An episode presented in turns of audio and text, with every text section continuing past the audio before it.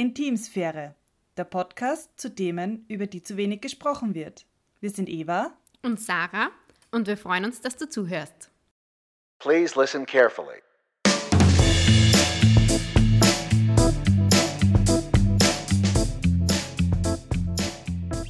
Ja, hallo und herzlich willkommen ähm, zu unserer ersten thematischen Folge. Hallo Eva. Hallo Sarah. Alles gut bei dir? Wie ist die, die Lockdown-Lage? Also Österreich befindet sich ja im zweiten, dritten, dritten Lockdown. Ähm, wie geht's dir damit? Dadurch, dass ich eigentlich die Lockdowns generell nicht so mitkriege, weil ich ganz normal, also fast ganz normal arbeite. Ich habe zwar das letzte Mal gesagt, ich bin Gebärdensprachdolmetscherin, stimmt schon, hauptberuflich, arbeite aber auch in einem Krankenhaus und das geht natürlich ganz normal weiter. Deswegen äh, merke ich den Lockdown insofern jetzt nicht, weil ich Urlaub habe und ich nicht arbeite. Also bei mir ist es halt genau umgekehrt. Aber ja, ist ganz schön Zeit mit der Familie, Zeit mit der Mama verbringen können und ja. Und bei dir? Weiß ich nicht. Also gefühlt, diese letzten Monate waren nicht so schwer. Ich merke jetzt aber langsam, dass ähm, Essen gehen und Freunde treffen mir extrem fehlt und immer mehr fehlt. Also jetzt reicht es mir dann langsam. Mhm. Und ich bin sehr, äh, also ich reise sehr gern und ich bin unglaublich gerne am Meer und das hat ja letztes Jahr quasi nicht stattgefunden. Also ich war so zwischen, also gleich nach dem ersten Lockdown habe ich meine Sachen gepackt und bin ganz schnell ans Meer gefahren für ein Wochenende. Und das muss ich echt sagen, also das fällt mir sehr und ich hoffe einfach, dass das jetzt bald einmal ein Ende hat. Aber ja, Kenne ich gut. Deswegen waren wir noch schnell, muss ich zugeben, im September kurz am Meer, haben mein Papa und meine Mama ins Auto gepackt und waren vier Tage in Italien, Gott sei Dank. Also schlau. da kann ich ein bisschen dran zehren. Mhm. Aber ja, durch den Lockdown hat man jetzt natürlich auch ein bisschen mehr Zeit, um zum Beispiel Podcasts aufzunehmen. genau. Somit heute unser erstes Thema tatsächlich. Nach Folge 0 kommt heute Folge 1. Ähm, und wir haben uns gedacht, wir ziehen eine Tradition durch und fangen heute gleich damit an, nämlich wir starten immer mit dem Tweet der Woche, der dieses Mal von einer ähm, Wienerin kommt, die ich auf Twitter entdeckt habe, nämlich die Theresa Zyklus nennt sie sich. Und die schreibt, passend zu unserem heutigen Thema, nämlich, ähm, geholfen hat mir dieses Mal, meine Ängste während der PMS-Zeit wahrzunehmen und zu beobachten ohne mich in, ihnen zu suhlen. Ich lerne langsam, mir auch in diesen Zeiten zu vertrauen. Um das Ganze kurz abzurunden, äh, sie hat offenbar gerade erst ein fast zehntägiges prämenstruelles Syndrom für all jene, die nicht wissen, was PMS ist, hinter sich und der raubt ihr einige Nerven und hat sie durch graue Haare ersetzt. Somit, ja, unser Thema geht heute, äh, unser Thema ist heute der Zyklus, beziehungsweise nicht unbedingt der Zyklus per se. Ich meine, wir gehen kurz auch darauf ein, was der Zyklus ist. Aber ähm, hauptsächlich das Thema, man muss funktionieren während der Zykluszeit. Denn Zyklus selbst ist ja jetzt kein Tabuthema. Immerhin folgen Zyklus 50 Prozent der Frauen. Oder sagen wir jetzt einmal, nicht 50 Prozent sind wahrscheinlich mehr, die, die halt im gebärfähigen Alter sind. Also 50, fast 50 Prozent der Menschheit hat einen Zyklus. Äh, das ist jetzt insofern nicht das Tabu dran, aber die Tatsache, dass der Zyklus schon was oder die Hormone schon was mit dem Körper der Frau machen und man einfach nicht immer funktionieren kann. Und wie man damit umgeht. Also ich glaube, äh, ich muss da schon mal ein bisschen einhaken. Ähm, ich glaube, dass es mehr Tabu ist, als du denkst. Du, ich glaube, du bist in einer sehr äh, du bist ein bisschen in einer Blase oder Bubble, wo du sehr viel drüber sprichst, äh, wo du sehr viel, also mit, viel mit Menschen zu tun hast, äh, vielleicht auch durch, also äh, ich greife, greife dem jetzt ein bisschen vorweg, du hast ja diese, du, du hast ja diese Endometriose-Selbsthilfegruppe äh, in der Steiermark gegründet. Ich glaube, dadurch redest du viel. Ich habe schon das Gefühl, dass sehr, also redest du viel darüber, ich habe schon das Gefühl, dass in meinem Umfeld ähm, also gerade wenn es um den Alltag geht, sei es jetzt die Arbeit oder auch Freunde oder so, dass der Zyklus jetzt nicht so ein großes Thema ist, schon in einem intimen Rahmen, den ja wir jetzt da auch irgendwie wieder darstellen, wo wir halt aber Menschen jetzt reinlassen, sage ich jetzt mal in, unseren, in unsere Intimsphäre. Aber ähm, ich weiß nicht, ich, ich kann mich jetzt nicht erinnern, dass ich mit Freunden am Tisch sitze und sage, mir geht's halt, also okay, vielleicht wenn ich mit meiner besten Freundin oder in einem ganz kleinen Rahmen, aber jetzt so in der, in der Regel habe ich nicht das Gefühl, dass das jetzt so oft angesprochen wird, das, in welcher Zyklusphase ich jetzt gerade bin und wie ich mich gerade fühle. Das ist lustig, dass du genau sagst, dass du nicht so oft am Tisch sitzt und deine Zyklusphase ansprichst. Weil wie oft ich beim Mittagessen mit meinen Kollegen sitze und sage, oh, heute gibt's Linsen, super, ich bin in der zweiten Zyklusphase, das soll man Hülsenfrüchte essen. Wirklich? Okay, nein, das ist echt spannend. Also die Menschen in meinem Umfeld wissen, dass sie mit mir über dieses Thema sprechen können, weil ich mich sehr dafür interessiere. Ähm, und trotzdem habe ich das Gefühl, wird noch zu wenig drüber gesprochen. Aber ähm, äh, weißt du aktuell, in welcher Zyklusphase du dich befindest? Ja, das liegt aber einfach auch daran, äh, dass ich durch meinen Kinderwunsch den Zyklus sehr beobachte. Aber grundsätzlich weiß ich es auch deswegen, weil ich alles spüre. Also ich habe ein recht gutes Körpergefühl und merke wirklich extremst den Unterschied zwischen erster und zweiter Zyklusphase. Vor allem weiß ich auch immer, wann ich einen Eisprung habe, selbst wenn ich keinen Ovulationstest mache, weil ich ihn einfach spüre. Mhm. Und ähm, ja, ich mache auch keine Aufzeichnungen, ich tue auch nicht Temperatur messen oder irgendwas, weil das spüre ich auch. Mhm. Aber ja, deswegen, ja doch, ich weiß es schon. Weißt du es? Äh, ich weiß es immer ungefähr. Also so, bei mir ist es extrem, bei mir wirkt sich extrem auf meine Stimmung aus. Ähm, deswegen weiß ich immer ungefähr und ich weiß auch schon so, scheiße, ähm, Jetzt kommt einfach, jetzt habe ich irgendwie eine blöde Phase vor mir. Also ich habe schon ein Gefühl, ich mache aber allerdings Aufzeichnungen. Also jetzt, wo ich dich gerade gefragt habe, habe ich schnell in meine Handy-App geschaut, dass ich es genau sagen könnte. Ähm, also ich, ich tracke mit einer App ähm, und kann sagen, zum Beispiel, ich bin jetzt gerade bei Tag 22. Das heißt, äh, die App zeigt mir an, es stehen Wolken bevor. auch sehr geil. Ähm, muss aber sagen, also ich war ja mal bei einem Frauenkreis zum Thema Zyklus, ähm, bei der Zyklusakademie. Das sind so zwei Mädels, Thea und Lena. Das war super spannend. Das war im Zuge des ersten Lockdowns. Und da haben sie einfach ein paar Frauen getroffen und sich darüber ausgetauscht, ähm, wie es ihnen geht. Also da ist ein fachlicher Input gekommen, aber dann hat auch echt viel Austausch stattgefunden. Und die zwei Mädels haben einem empfohlen, ähm, handschriftliche Aufzeichnungen über deinen Zyklus zu machen. Einfach auch, dass du mm, niederschreibst, wie ist der Energielevel, wie geht's dir. Und das würde ich immer voll gern machen, weil ich finde auch, dass das so ein bisschen ein Me-Time ist, Zeit, wo man sich mit sich selbst beschäftigt. Ich beobachte aber an mir, ich mache es immer nur dann, wenn es mir schlecht geht. Also das heißt, wenn ich PMS habe und mich was belastet oder beschäftigt, dann setze ich mich hin, schreibe auf, schreibe auch dazu, wo ich mich gerade befinde.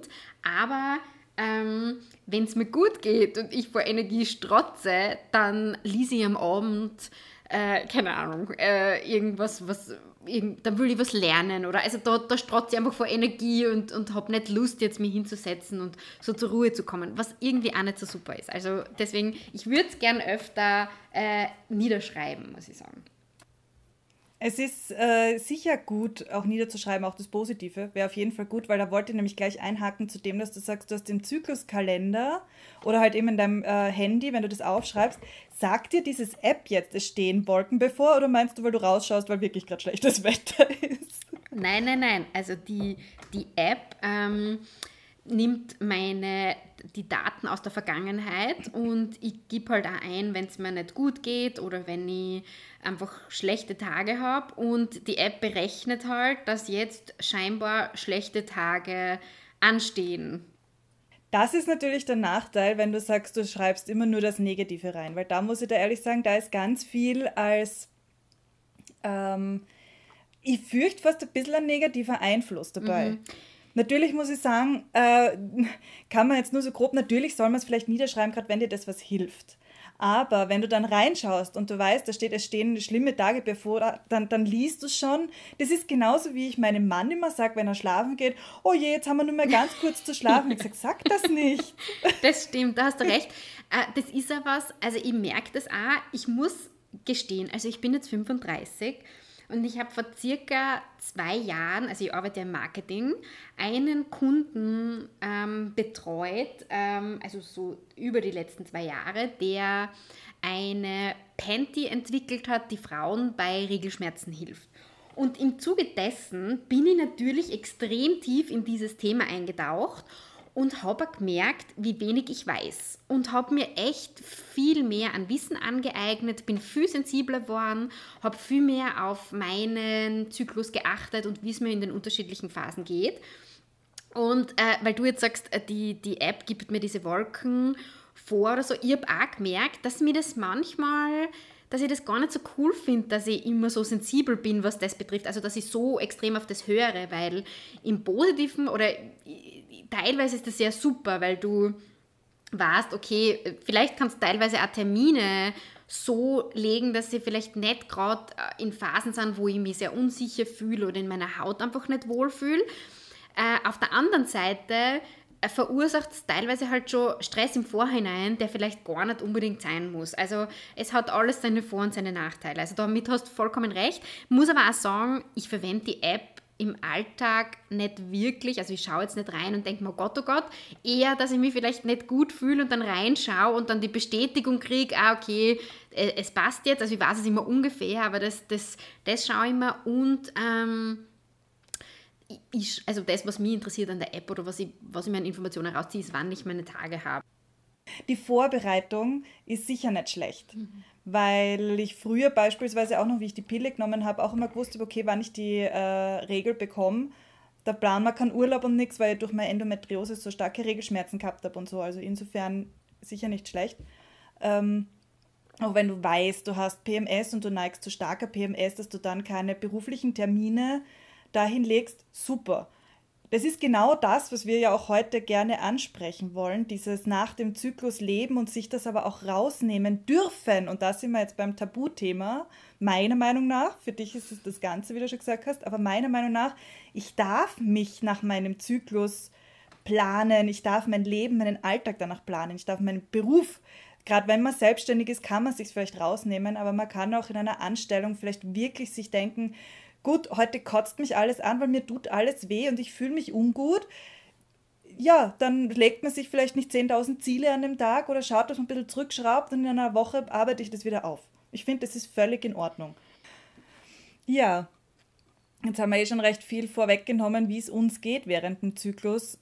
Daher ganz kurz von mir die Erklärung, was ist der Zyklus, was passiert im Zyklus. Ich meine, jede Frau weiß es in etwa, Männer wissen es weniger, die merken es Ich glaube auch, dass es ganz viele Frauen nicht wissen. Also, wie gesagt, ich war schon über 30, ähm, bis ich mich, also natürlich bei mir, es war halt bis dato der Kinderwunsch einfach nicht da, deswegen habe ich mich wahrscheinlich, und, und eben auch keine, äh, keine Schwangerschaft, wo ich glaube, dass viele Frauen einfach viel lernen, aber dadurch habe ich mich einfach selten damit beschäftigt, außer dass ich meine Tage gekriegt habe und deswegen diese Zyklusphasen waren mir schon irgendwie ein bisschen aus einer Distanz, aber nicht wirklich und schon gar nicht, äh, was, also schon gar nicht fachlich, also was in meinem Körper passiert. Also freue mich, wenn du das auch ein bisschen erklärst.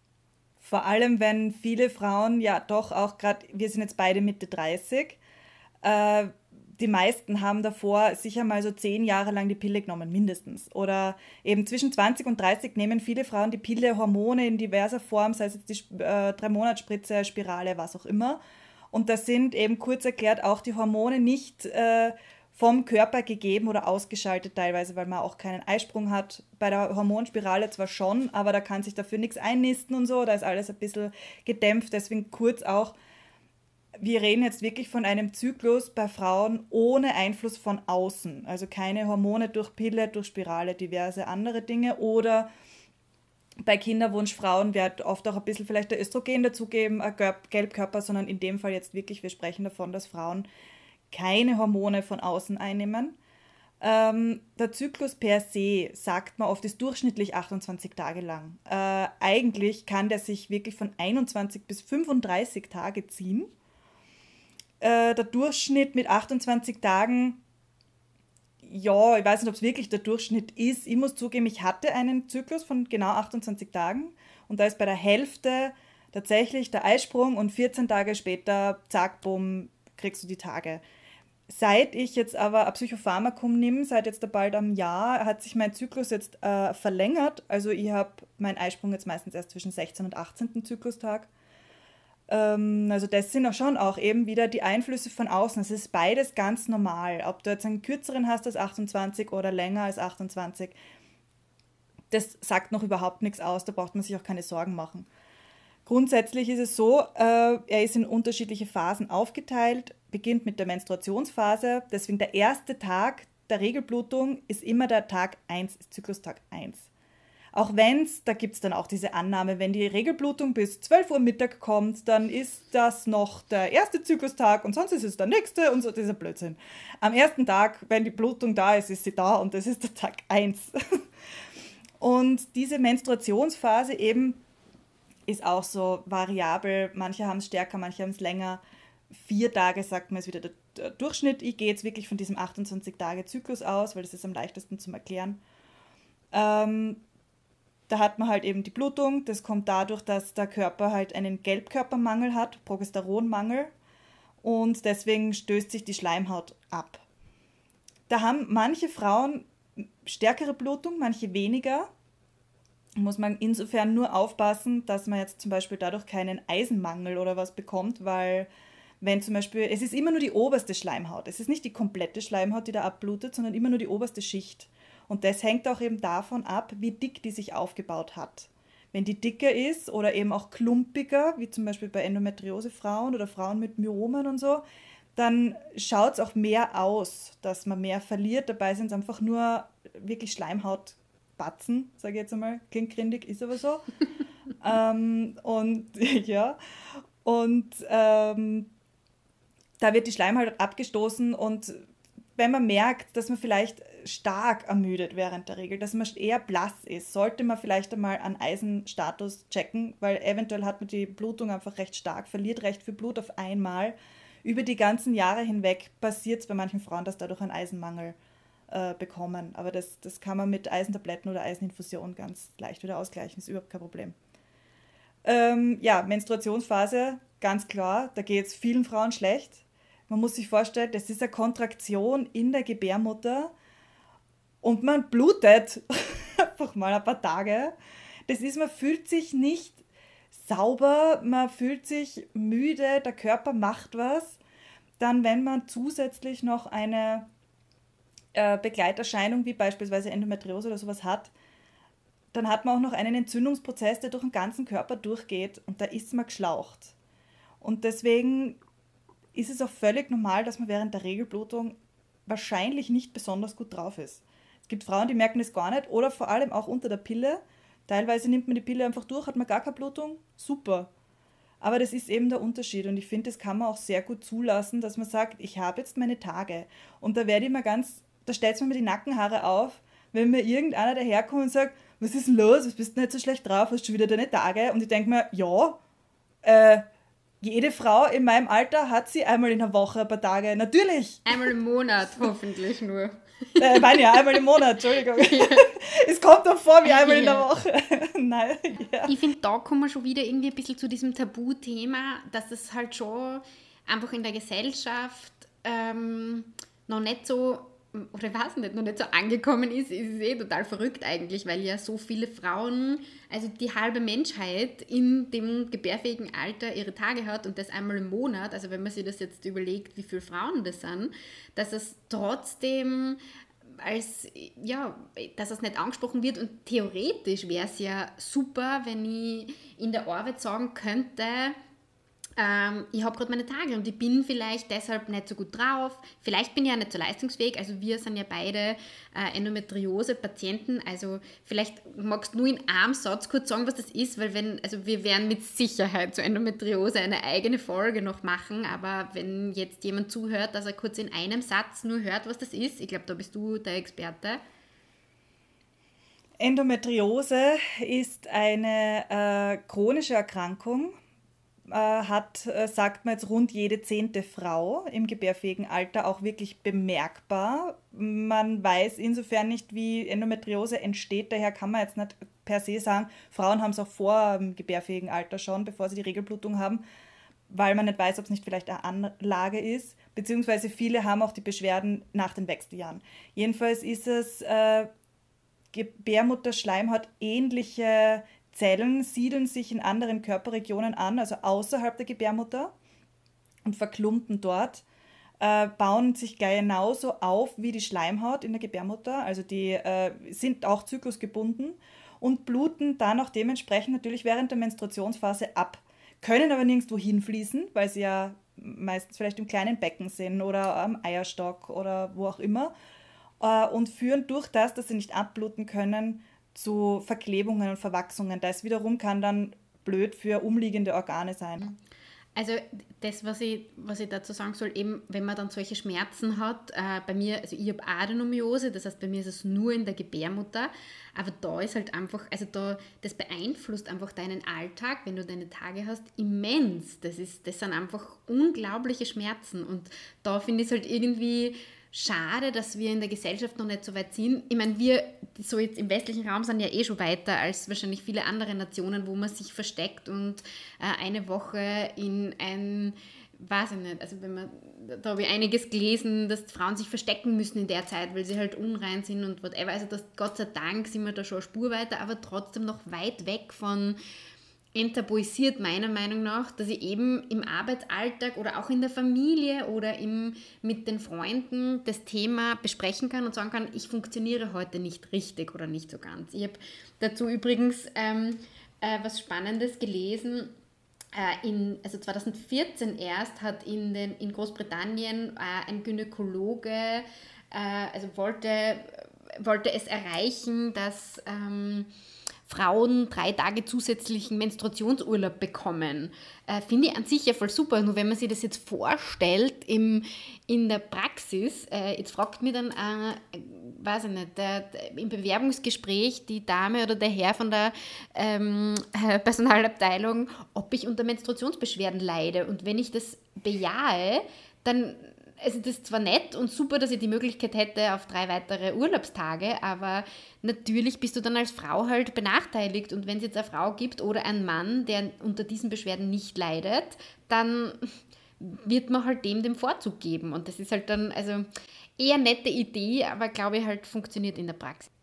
Man ist immer in dieser Position, sich rechtfertigen zu müssen, kommt mir vor. Ich finde auch nicht nur das, sondern auch, ich finde, man sollte es in der Gesellschaft einfach akzeptieren, dass Frauen evolutionär bedingt einfach so gestrickt sind. Ähm, und äh, allein was hormontechnisch da passiert, äh, jetzt auch im Gegensatz zu Männern, also was da bei uns äh, für ein, ich weiß nicht, wie man das sagen kann, filigranes Uhrwerk irgendwie abläuft, äh, im Gegensatz zu, also ich glaube, da sind Männer schon ein bisschen einfacher gestrickt, was diese Hormone betrifft.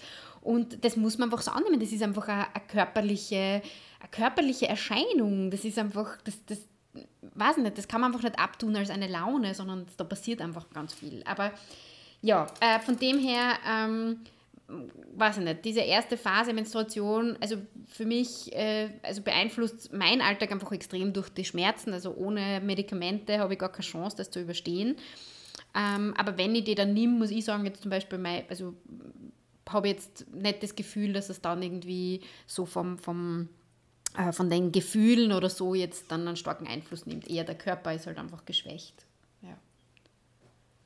Genau, das ist es auch bei mir. Also ich habe durch die Endometriose wird es mir leichter übel, ich habe Kopfweh, es ist alles so, so ein leichter Film, als hätte ich irgendwie ja, so einen, so einen leichten Schleier, ist mir eben leicht so ein bisschen schwindlig und so, aber das ist Endometriose bedingt. Das, wie, wie die Sarah eh schon gesagt hat, wir machen eine eigene Folge zur Endometriose, weil das ist eigentlich ja auch das Thema, wodurch wir uns kennen. Gibt es vielleicht sogar auch zwei.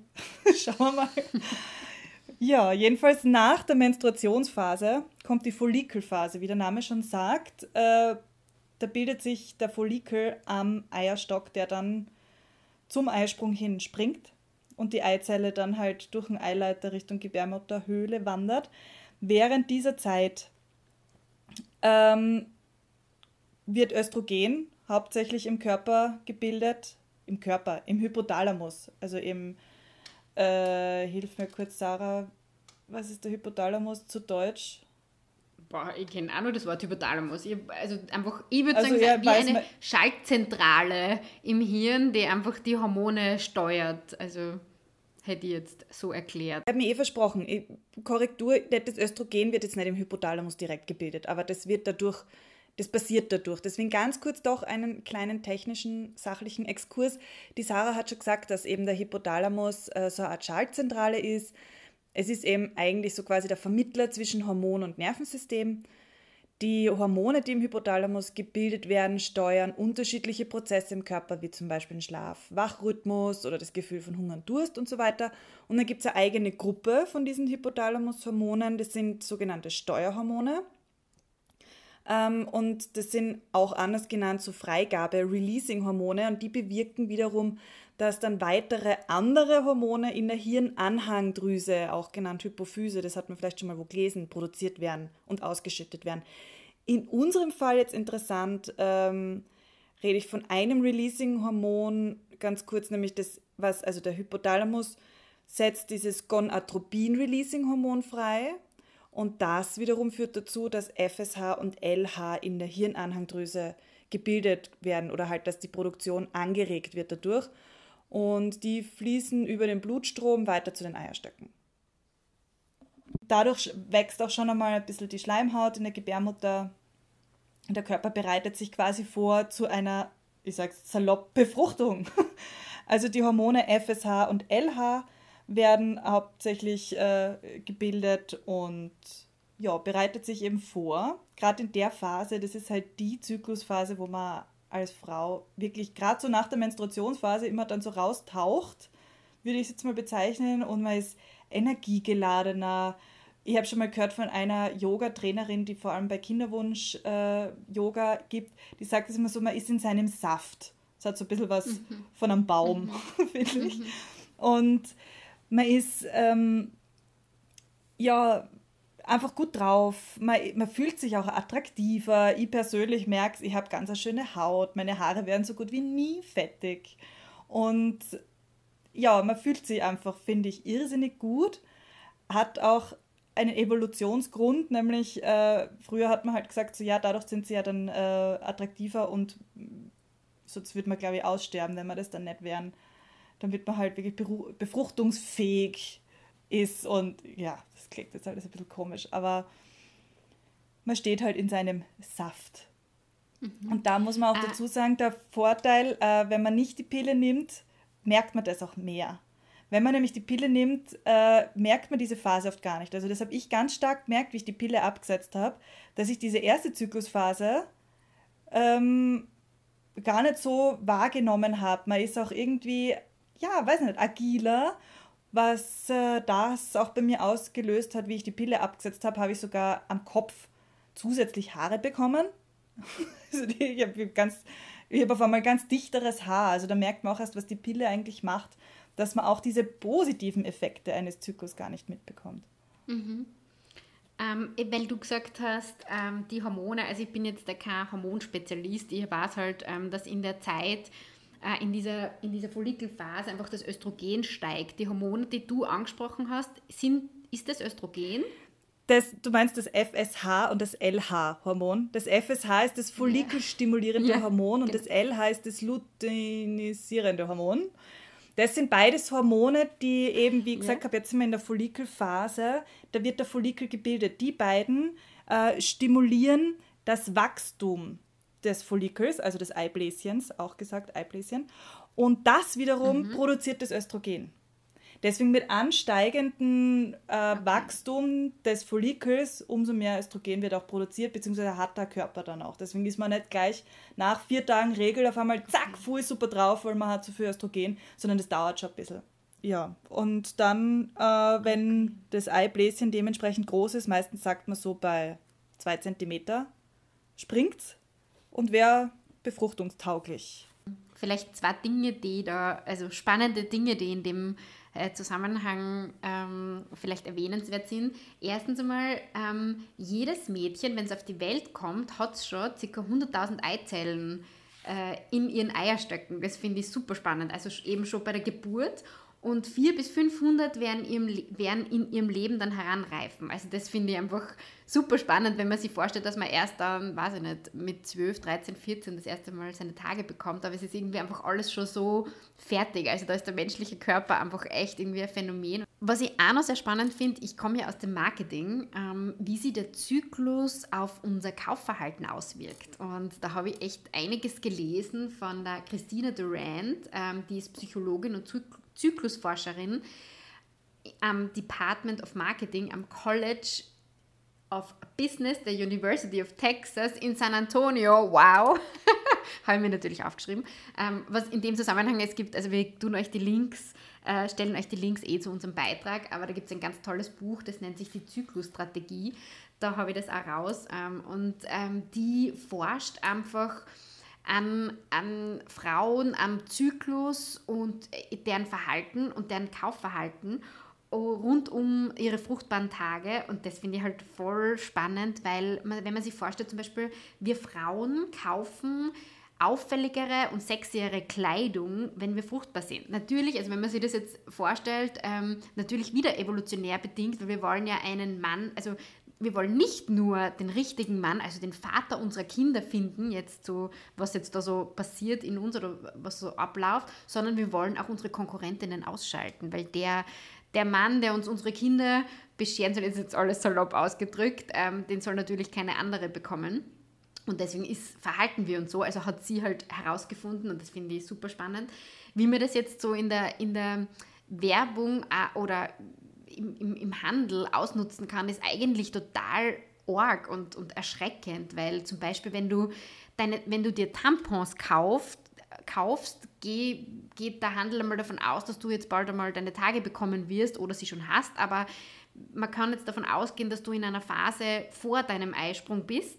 Und äh, wenn du jetzt dir denkst, dass du zu dem Zeitpunkt ähm, dein Kaufverhalten sehr, ähm, wie sagt man, exzessiv ist, dann macht es Sinn, dir zu dem Zeitpunkt eine Werbung zum Beispiel für auffälligen Lippenstift mitzugeben. Finde ich jetzt halt aus Sicht des Marketings unglaublich äh, spannend, aber auch irgendwie ein bisschen beängstigend, weil wir halt so beeinflussbar sind und so, wie arg wir ticken eigentlich in den unterschiedlichen Zyklusphasen. Also, ja. Nur kurz nochmal zu deinem, wo du sagst, uns wird Werbung zugespielt nach unseren Zyklusphasen. Das heißt, von außen werden wir auf unsere Zyklusphasen schon angesprochen, im wahrsten Sinne des Wortes. Aber von innen geben wir uns nicht den mhm. Raum oder die Akzeptanz, dass wir auch danach leben. Also es ist eigentlich recht spannend. Mhm. Wir wollten eigentlich den ganzen Zyklus heute noch in dieser Folge äh, besprechen. Allerdings, jetzt haben wir gerade die Hälfte geschafft und wir sind bei unserem Rahmen, den wir für eine Folge gesetzt haben. Daher werden wir, glaube ich, einen Teil 2, wie eh schon vorher auch etwas angedeutet, machen müssen für die zweite Zyklushälfte. Und da werden wir speziell auch auf PMS eingehen. Ich hoffe, das ist für unsere Zuhörerinnen und für dich, Sarah, in Ordnung. Absolut. Also ähm, in diesem Sinne ähm, was wir vielleicht, also was auch noch wichtig ist anzusprechen, äh, bitte mal nicht den Anspruch auf Vollständigkeit haben. Das sind ganz viel unsere Erfahrungen, Dinge, die wir gelesen haben, Dinge, die wir, also gerade die Eva, die sich halt sehr stark mit dem Thema Kinderwunsch und Endometriose beschäftigt, einfach auch an Wissen sich jetzt schon angeeignet hat über die Jahre. Ähm, bitte, wenn jemand Beschwerden hat oder äh, Dinge genauer abklären will, das immer mit einem Arzt oder mit einer Ärztin zu machen. Ähm, das ist einfach, ja, glaube ich, wichtig in dem Zusammenhang zu erwähnen. Ähm, Und uns dann auch gerne rückmelden. Was mir nämlich oft, gerade weil ich Dolmetscherin bin und man würde meinen, ich kann ja dann die Sprache, in die ich dolmetsche oder aus der ich dolmetsche, fließend und so weiter. Ich sage immer nein, weil man sich auch mal was falsch erinnert. Eine Gebärde, die ich immer verwende und ich mir 100% sicher bin, dass ich die so gelernt habe, mache ich über Jahre falsch, weil ich es mir einfach so eingebläut habe. Und das Gleiche kann passieren bei Themen, wo ich glaube, ich kenne mich gut aus. Ähm, und bitte mich dann zu korrigieren. Ich äh, lerne gern was Besseres, weil vielleicht habe ich das so gehört, habe ich so gelesen, habe irgendwas mich verlesen und das ist in meinem Kopf so drin.